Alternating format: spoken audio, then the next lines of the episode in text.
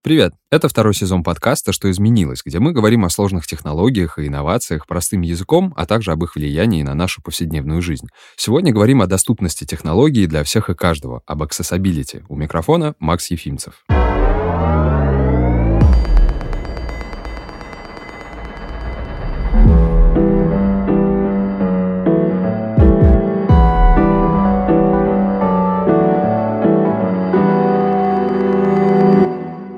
Ежедневно мы пользуемся гаджетами для работы, отдыха, общения или хобби. Технологии расширяют наши возможности и значительно упрощают жизнь. Однако не все продукты адаптированы для того, чтобы ими могли пользоваться люди с инвалидностью. По данным ВОЗ, 200 миллионов людей с проблемами зрения не имеют доступа к технологиям, которые помогают им взаимодействовать с окружающими. Вопросом доступности технологий занимается специальная область знания Accessibility. Она помогает сделать мобильные приложения, сайты, программное обеспечение доступными для широкого круга пользователей.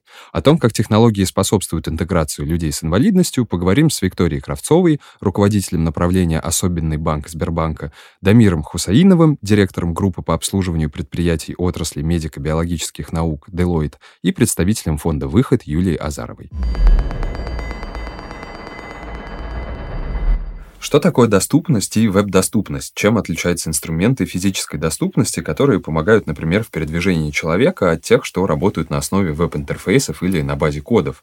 Каким образом вообще создается на практике цифровая и физическая доступность? А, что такое доступный процесс? Это процесс, который человек может от начала до конца а, пройти самостоятельно, не привлекая каких-либо помощников.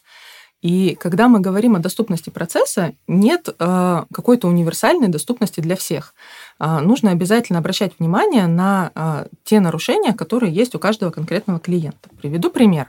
Э, если человек хочет сделать заказ в организации, и это можно сделать по телефону, казалось бы, всем очень удобно клиентам маломобильным или клиентам незрячим. Хотелось бы никуда не ходить. Конечно. Но, а, допустим, для клиента с нарушением речи или слуха такой процесс будет недоступным, потому что он не сможет поговорить с оператором по телефону. И ему было бы гораздо проще а, пообщаться с организацией в чате, например, в мобильном приложении, или пообщаться с организацией в мессенджере. И мы а, рекомендуем всем организациям, которые только берутся за организацию доступности э, у себя, э, взять какие-то ключевые бизнес-процессы, взять какой-то самый массовый процесс и попробовать проанализировать, может ли его самостоятельно от начала до конца пройти клиент, который э, не может там, выйти из дома или передвигается на коляске, человек, который не может говорить по телефону, или для незрячего. И вот такие, такие процессы нужно отдельно адаптировать для людей с разными видами нарушений. И э, если возвращаться к тому, каким способом достигается эта адаптация, Конечно, для каждого вида нарушения это какие-то свои средства. Для людей с нарушением речи и слуха это сурдоперевод и чаты как замена э, телефонным разговорам. Для людей с э, там, маломобильных, которые передвигаются на колясках, это все, что связано там, с пандусами, лифтами и так далее. Для незрячих клиентов в первую очередь важна цифровая доступность, э, доступность сайтов и приложений можно тестировать свои процессы для разных клиентов, выбирать, где возникают наибольшие сложности, э, и таким образом можно в итоге добиться такой вот всеобщей доступности.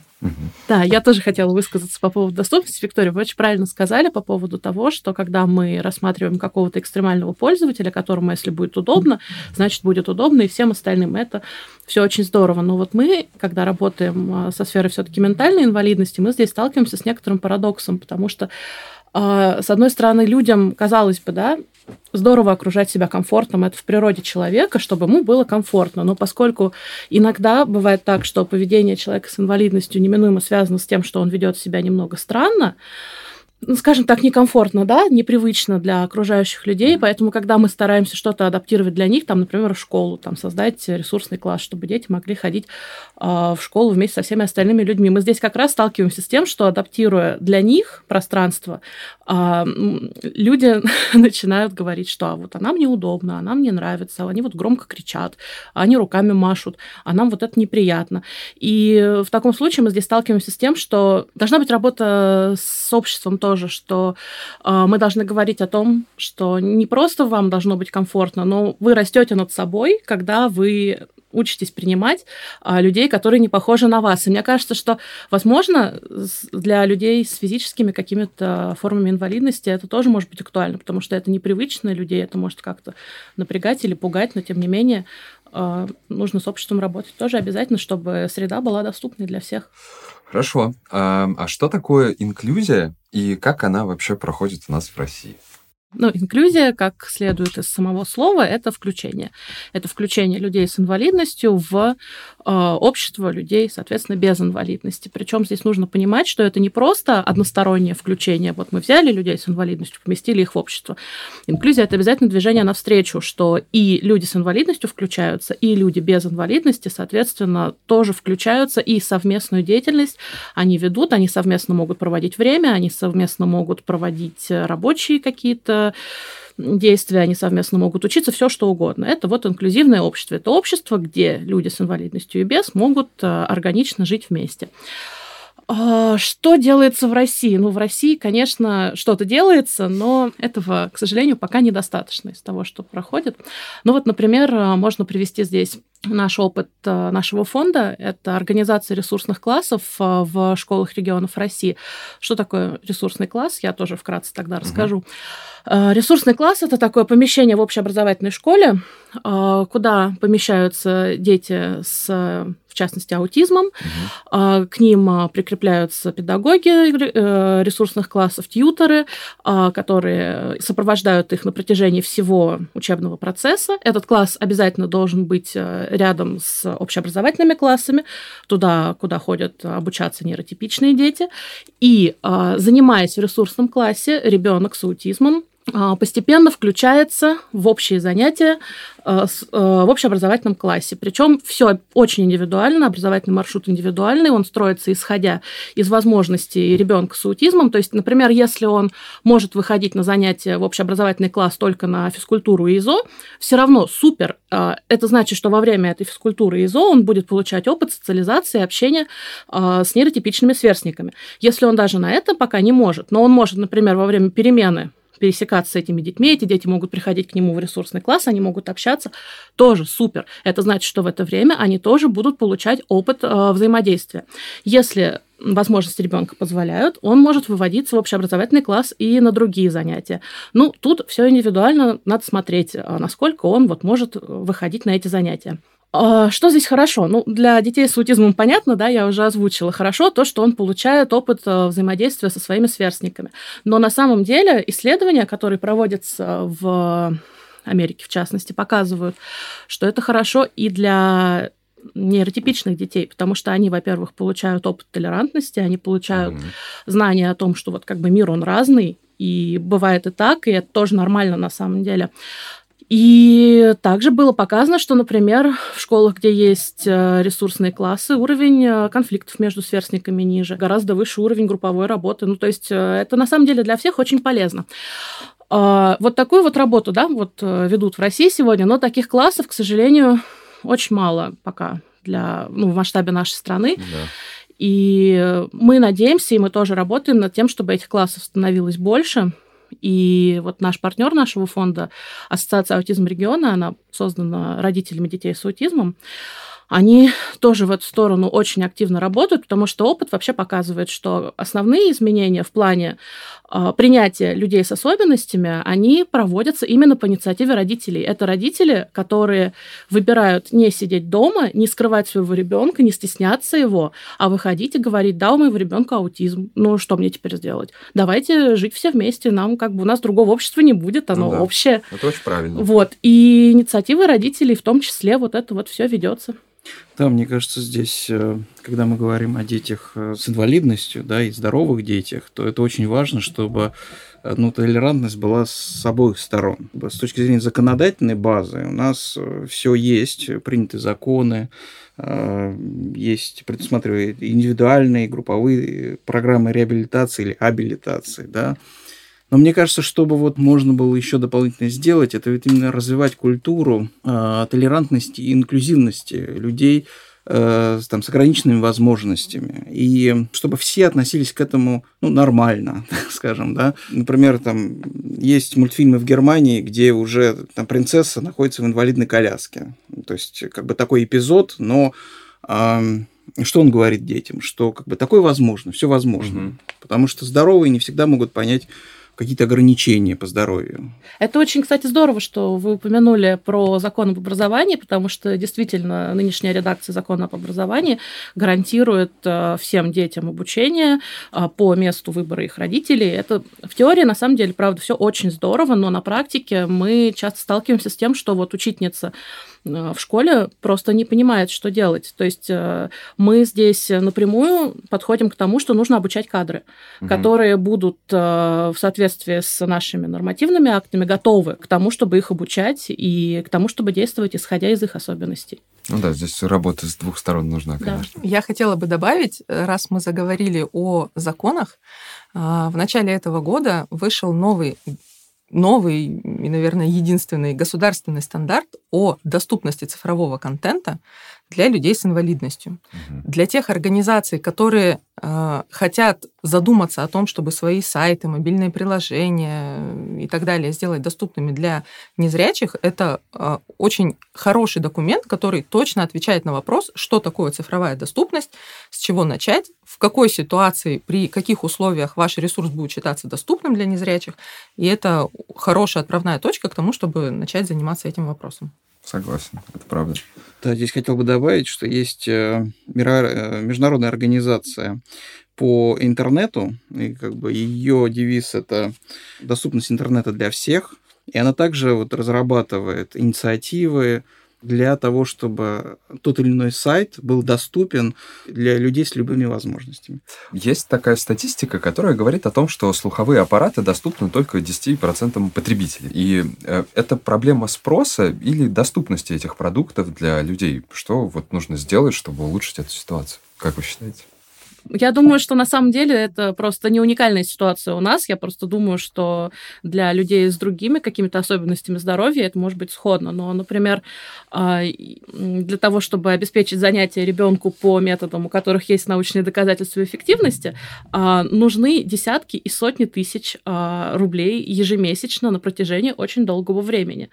И естественно, что возможность оплачивать эти услуги есть у очень малого количества семей, особенно учитывая тот факт, да, что если ребенку ставится диагноз, зачастую либо э, кому-то из родителей приходится бросить работу и положить все силы на то, чтобы этим ребенком заниматься, это значит, что уже доходы уходят в минус. Либо другой сценарий, к сожалению, мы тоже часто наблюдаем, что отец уходит из семьи, угу. потому что он ну, не справляется. Это действительно часто случается. Вот. И теперь посмотрим, много ли семей в России готовы каждый месяц только вот на занятия по научно обоснованным методам прикладного анализа поведения оплачивать? Я думаю, что здесь ответ очевиден. И я думаю, что это и в других сферах примерно что-то такое же происходит. Если мы говорим о качественном слуховом аппарате, то это это достаточно дорогие, дорогие mm-hmm. модели, и это как необходимость, это как вот э, э, как иметь там очки, да, там обувь, чтобы выйти на улицу. Должны быть дотации mm-hmm. со стороны государства, там специальные фонды. Там, потому что это необходимость. А они же еще и разные бывают. Они бывают совсем маленькие, которые вставляются в ухо, их не видно.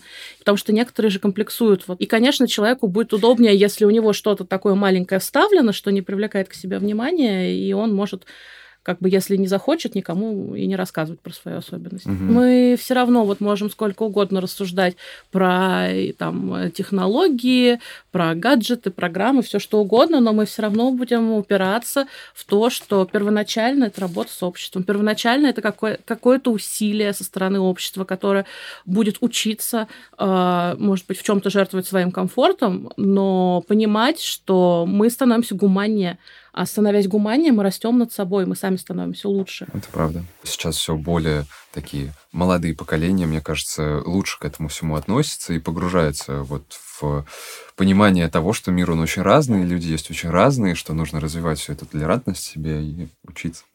А почему доступность – это не только социальная ответственность, но и часть бизнеса? Выгодно ли вообще это, если можно так сказать, заниматься доступностью? Но если мы говорим с точки зрения бизнеса, то это прежде всего увеличение охвата аудитории. Если веб-сайт доступен для всех, то, соответственно, все могут туда зайти. Для бизнеса это прежде всего фокус на инновациях, потому что разработка различных каналов э, доставки контента э, это ну, требует усилий, использования инноваций. Вот, например, вы знаете, что на, YouTube э, на видео можно нажать кнопку и появляются титры. Угу. Это тоже как бы вот дополнительный канал, канал информации. Да. Веб-сайты, ну, желательно, чтобы они были совместимы там, с, с другими техническими средствами людей с ограниченными возможностями. Но, прежде всего, для бизнеса это усиливает бренд, но и вот diversity и инклюзивность, она ну, повышает да, бренд и э, отношение клиентов, сотрудников компании, оно только повышается. То есть это в долгосрочной перспективе увеличивает э, стоимость компании, восприятие ее как социально ответственной компании. Угу. Вот Deloitte недавно подготовил исследование глобальное. Оно э, рассматривает некие черты или характеристики, которые э, способствуют инкорпорированию инклюзивности в бизнес-процессы. Это прежде всего, что в компании должна быть жажда для новых знаний, инноваций, э, культурный интеллект, то есть толерантность к различным культурам, желание совместной работы в командах с, ну, с различными людьми, так скажем, последовательность применения инклюзивности, то есть э, это значит, что если начал, то нужно продолжать это. Некая, так скажем, смелость, э, если ты взялся за инклюзивность, то нужно доводить это до конца. Ну и отсутствие предвзятости, угу. потому что нужно больше концентрироваться на результатах работы, на задачах, на ее выполнении, нежели чем на каких-то персональных ну, правильно. возможностях. Я всячески согласна и хотела бы дополнить и развить одну очень важную мысль, озвученную о том, что доступностью нужно заниматься э, постоянно. Но начну с того, почему в целом для бизнеса это очень выгодно. Э, во-первых, могу поделиться небольшим количеством статистики. Давайте. Э, в нашем банке несколько миллионов клиентов получают пенсию по инвалидности. И когда мы смотрим на данные о том, какие банковские услуги а, потребляют эти клиенты, мы вдруг обнаруживаем, что это те же самые услуги, которыми пользуются все остальные клиенты. Угу. И с точки зрения разнообразия банковских услуг, которые потребляют клиенты с инвалидностью, нет вообще никакой разницы. Мы все платим за квартиру, все получаем зарплату, ходим с нашей карточкой в магазин, переводим деньги близким, кто-то от, откладывает деньги, кто-то наоборот берет кредит. В общем, ровно все то же самое. И я вам даже могу сказать, что среди клиентов с инвалидностью доля VIP-клиентов точно такая же, как во всем остальном банке. Ничего себе. То есть, когда мы говорим о клиенте с инвалидностью, ну, есть, э, есть такой стереотип. Принято считать, что это люди с ну, не очень высоким уровнем жизни. Ну, и, к сожалению, это зачастую правда. Угу. Но э, при этом нам, как организации, любой организации важно дать клиенту добраться до услуги, а дальше он будет выбирать услугу на общих основаниях. Угу. То есть, когда мы говорим, а, например, о возможности приобрести что угодно, ну, в нашем случае, не знаю, например, кредит. Если а, клиент хочет подать заявку на эту услугу в интернет-банке, он должен мочь это сделать. Угу. И если организация обеспечила клиенту доступ к этой услуге, физически возможность добраться до нее, то он будет потреблять ровно так же, как и все остальные клиенты. И я очень согласна с мыслью о том, что доступностью нужно заниматься постоянно. Доступность это, к сожалению, не та штука, которую можно починить один раз и оставить. Особенно если мы говорим о цифровой доступности, например, о доступности мобильных приложений и сайтов. Почему так бывает? Потому что очень часто выходят какие-то обновления, угу. появляются новые функции, и их доступность тоже нужно обеспечивать. Конечно. Плюс какая-то новая функциональность, которую вывели, например, в мобильное приложение, может по неосторожности затронуть какую-то функциональность, которая до этого была реализована, и что-то сломать. Угу. Ну, например, мы э, там, поменяли какой-то процесс и поменяли в этом процессе, не знаю, кнопку, иконку. И когда дизайнер менял эту иконку, он забыл подписать, что она значит. Угу. А учитывая, что мы говорим о финансах, клиенту может быть ну, очень-очень некомфортно нажать на какую-то кнопку, Фатальная значение, ошибка, может значение быть. которой он не понимает. И вот, допустим, в нашей команде для того, чтобы не допускать отката там, мобильного приложения и просто интернет-банка, вот отката в доступности, есть два незрячих сотрудника, которые ходят на, которые тестируют, ходят на работу каждый день и занимаются тем, что а, проверяют новую функциональность, помогают ее адаптировать для незрячих и помогают проверять, чтобы никакие нововведения не портили того, что уже существовало раньше. Еще а, я очень также соглашусь с идеей о том, что организация, которая проявляет а, социальную ответственность, действительно становится более привлекательной для, для других клиентов. Угу. То есть вспомните, ну, любой пример, когда известная авиакомпания высаживала деревья после пожара в Сибири, да, да. когда масса организаций устраивают, там, заводят свои или поддерживают какие-то благотворительные фонды. Это все конкуренция на уровне ценностей. То есть когда продукт на рынке уже плюс-минус одинаковый, цена плюс-минус одинаковая, и, конкурировать ценой не получается. Когда сервис уже, в общем-то, устоялся, и конкурировать сервисом тоже сложно. Угу. Организация начинает конкурировать ценностями. И есть люди, для которых важно поддерживать экологичные организации, организации, которые поддерживают людей с инвалидностью, которые поддерживают амурских тигров, кого угодно. Угу. Это, это, это важно для того, чтобы эти организации выбирали. И мне кажется, маркетологам компаний э, нужно больше об этом думать и не, не мучить э, своих продажников скидками, угу. а заниматься тем, что развивать да, культуру организации. Спасибо. А расскажите, с какими проблемами сталкиваются компании в процессе разработки и внедрения доступных технологий? Мне кажется, что здесь, наверное, у всех есть какой-то опыт, потому что это дело непростое.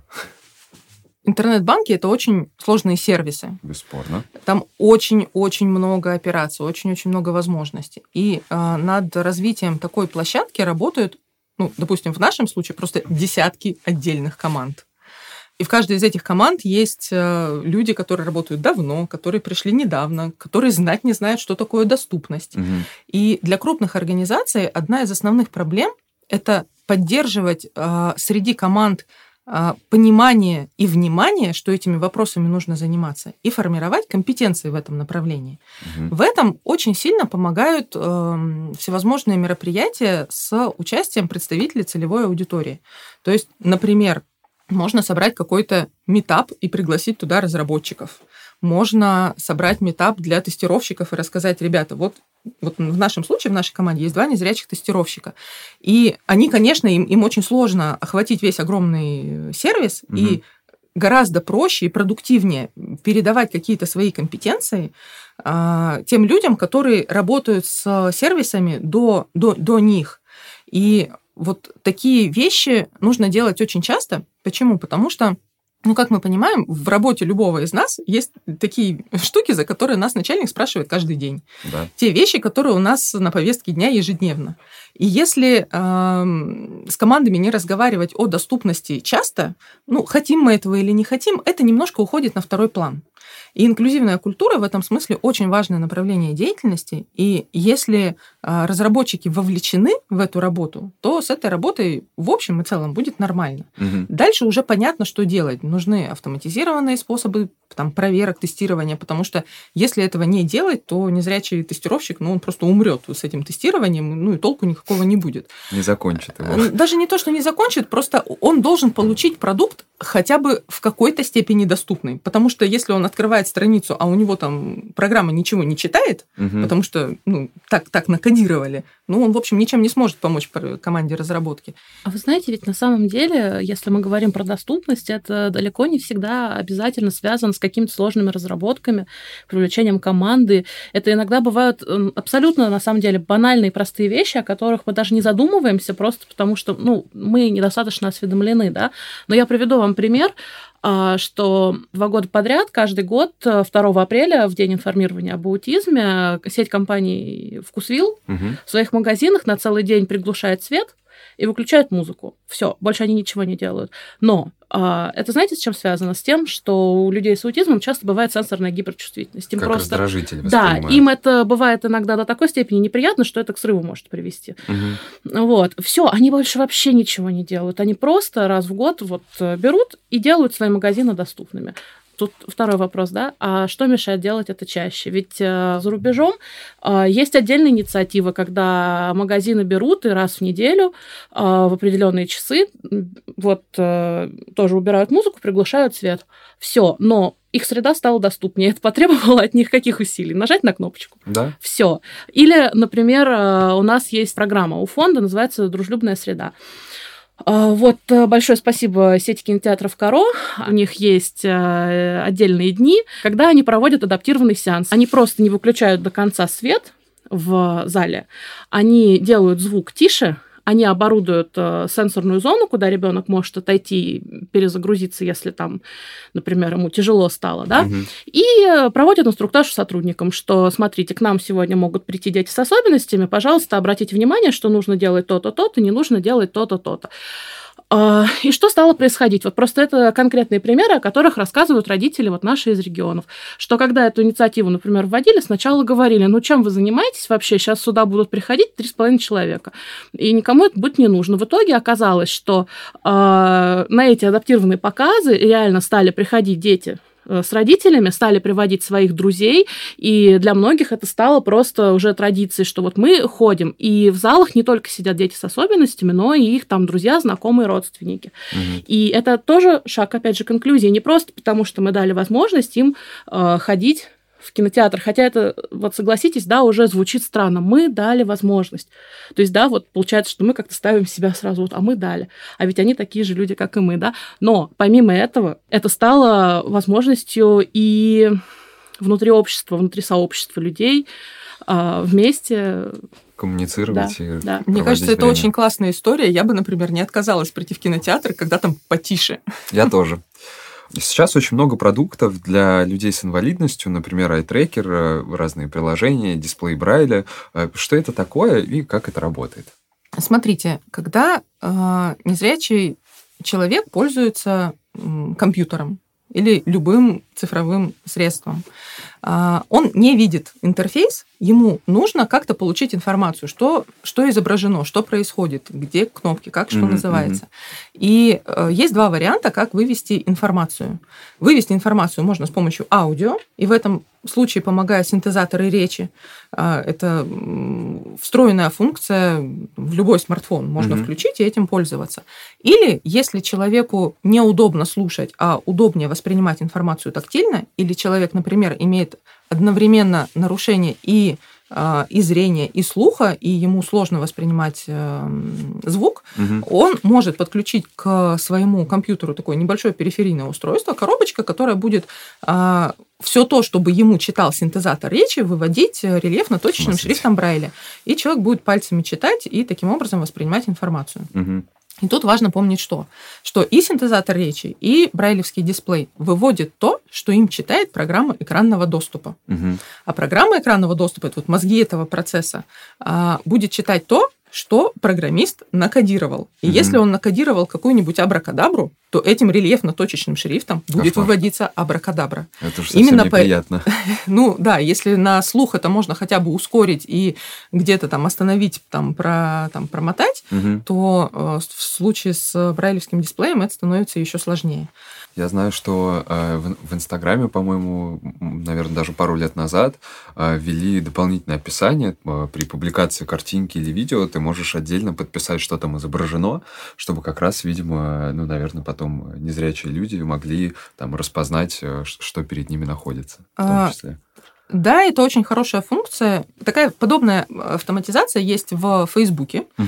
И э, Facebook научился распознавать э, картинки. Да, Инстаграм тоже. Но и там он... просто ты своими руками можешь как бы тут, нормально тут, это Да, написать. два момента. Момент первый. Если человек ничего не подписал, но а, вот этот искусственный мозг а, понял, что это, например... Человек на фоне а, леса. Человек на фоне леса, а, там, не знаю, там два улыбающихся человека на фоне воды, которые, угу. например, стоят около моря, это уже даст а, какое-то понимание. А, Ну, я, например, никогда не отдаю это все на откуп машине, и если э, в Фейсбуке выкладываю какую-нибудь фотографию, я просто в конце заметки пишу фото, двоеточие, что на этом фото изображено. А среди моих друзей есть э, семеро незрячих, и для них это единственная возможность понять, а что там у меня. Угу. И я подсмотрела эту э, очень полезную, на мой взгляд, практику у сотрудницы учебно-кинологического центра «Собаки-помощники инвалидов», есть э, в нашей стране целых две организации, которые готовят собак-поводырей. Которые... Всего две? Всего две. Это и, очень да, мало. Да, и обе в Московской области. И это, конечно, невероятные люди, это невероятные собаки. Ну, конечно, да. Которые помогают, э, да, которые помогают незрячим. И э, я подсмотрела у этой девушки, у Элины, и взяла себе за практику. Мне кажется, чем, чем больше людей будут это делать, тем, э, тем быстрее это войдет в обиход. Согласен. Потому что э, даже спустя время ко мне пере, ну, там, приходили там, в личные сообщения мои друзья и спрашивают, Вика, зачем ты это пишешь? Ну, как бы, ну, и так понятно, что ты здесь обнимаешься с лабрадором. А, и да, я Как бы понятно, но не всем. Ну, да, Другой да, канал да. Э, передачи информации. Да, да, да, да, да. И в этом смысле, э, ну, было бы очень здорово, если бы люди начали это практиковать. Ну да, это было полезно.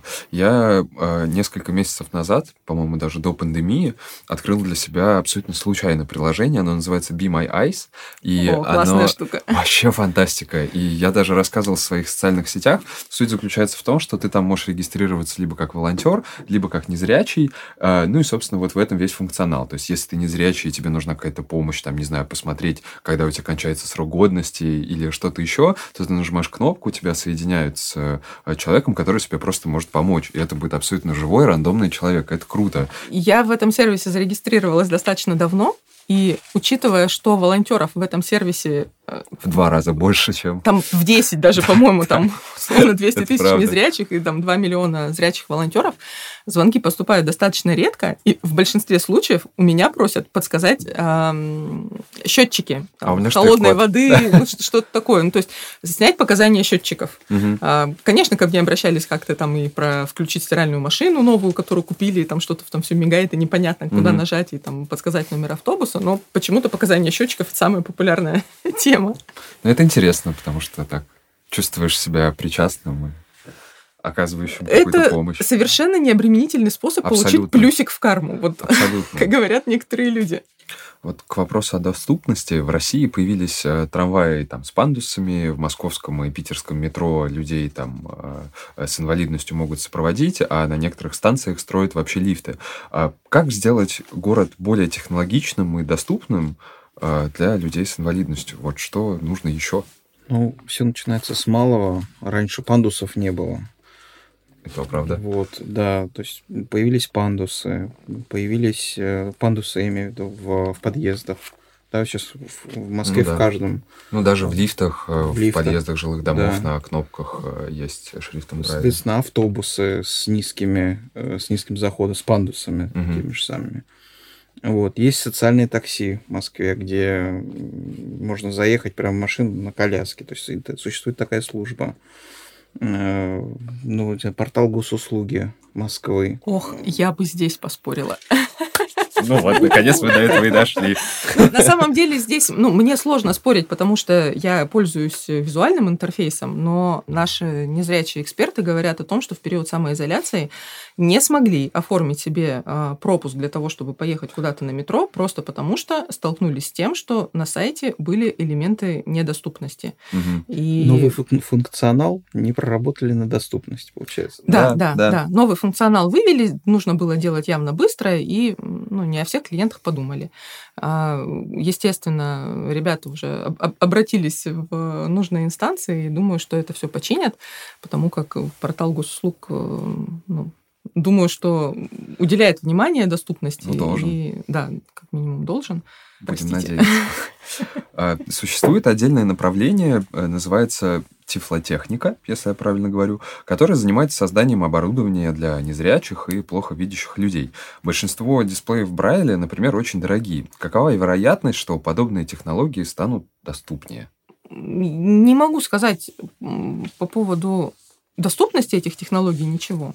Что я знаю о брайлевских дисплеях? А, люди с нарушением зрения и слуха сразу, слепоглухие, Мгм. добились того, что им эту технику выдают бесплатно как средство технической Это реабилитации. прекрасно.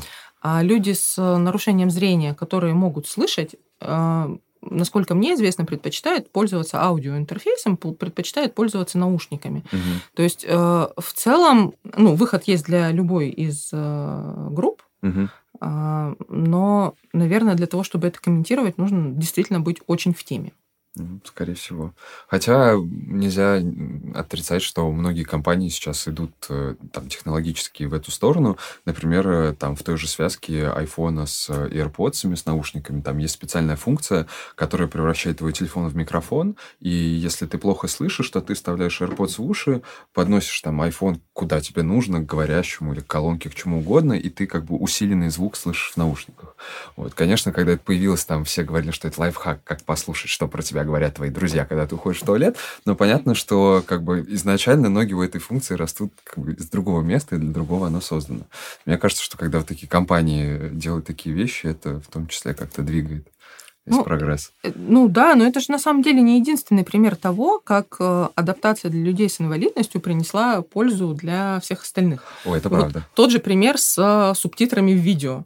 А, кон- а, Субтитры были придуманы для людей, которые не слышат, и им нужно читать, что происходит на экране. Мгм. В итоге мы классно смотрим фильмы на английском с английскими субтитрами, потому что не всегда успеваем за, за, за речью, звуком. Да. Да, кто-то смотрит с английскими субтитрами, кто-то смотрит с русскими, если у него еще и с языком не очень хорошо. Ну, ну, ну, классно же, это удобно. Да. Или, например, а, чаты в, с, с организациями, например, чат в мобильном приложении. Мгм. Это а, хорошая альтернатива для людей с нарушением речи и слуха, которые не могут позвонить в организацию и поговорить с оператором, но могут с этим же оператором попереписываться. Мгм. И мне кажется, в большинстве случаев этой возможностью а, пользуются люди без каких-либо нарушений, просто потому что неудобно говорить, а удобно попереписываться. Да. И ну, таких примеров просто масса. Да, не, не только вот технологии у Apple и Google, да, потому что они в основном все англо- или иностранноязычные, но в Яндексе есть, по-моему, Яндекс Разговор, который может Мгм. считывать информацию с экрана и передавать ее в, в звук. Мгм. То Хорошо. есть я думаю, что будут другие каналы. Будем надеяться. Какое будущее ждет доступные технологии и будут ли их использовать массово? Мне кажется, что да, потому что как минимум на Точно примере да. того, что мы только что обсудили, это говорит о том, что все смогут пользоваться абсолютно разными технологиями, и массовость, как мне кажется, будет только расти. Ну, я думаю, да. А с развитием технологий люди с инвалидностью могут быть более активны, могут чаще выходить из дома, могут лучше взаимодействовать. Они становятся более заметны, и для организации становится гораздо более понятно, почему нужно заниматься этим направлением. И это само по себе, э, ну так вот, по спирали стимулирует эм, развитие инклюзивности и Мгм. Улучшение возможностей для людей с инвалидностью, что в свою очередь приводит к тому, что они чаще появляются в, там, в организациях, в, там, как, как, как клиенты каких-то организаций. И хочется верить, что это неизбежно. Хочется верить. Будем надеяться.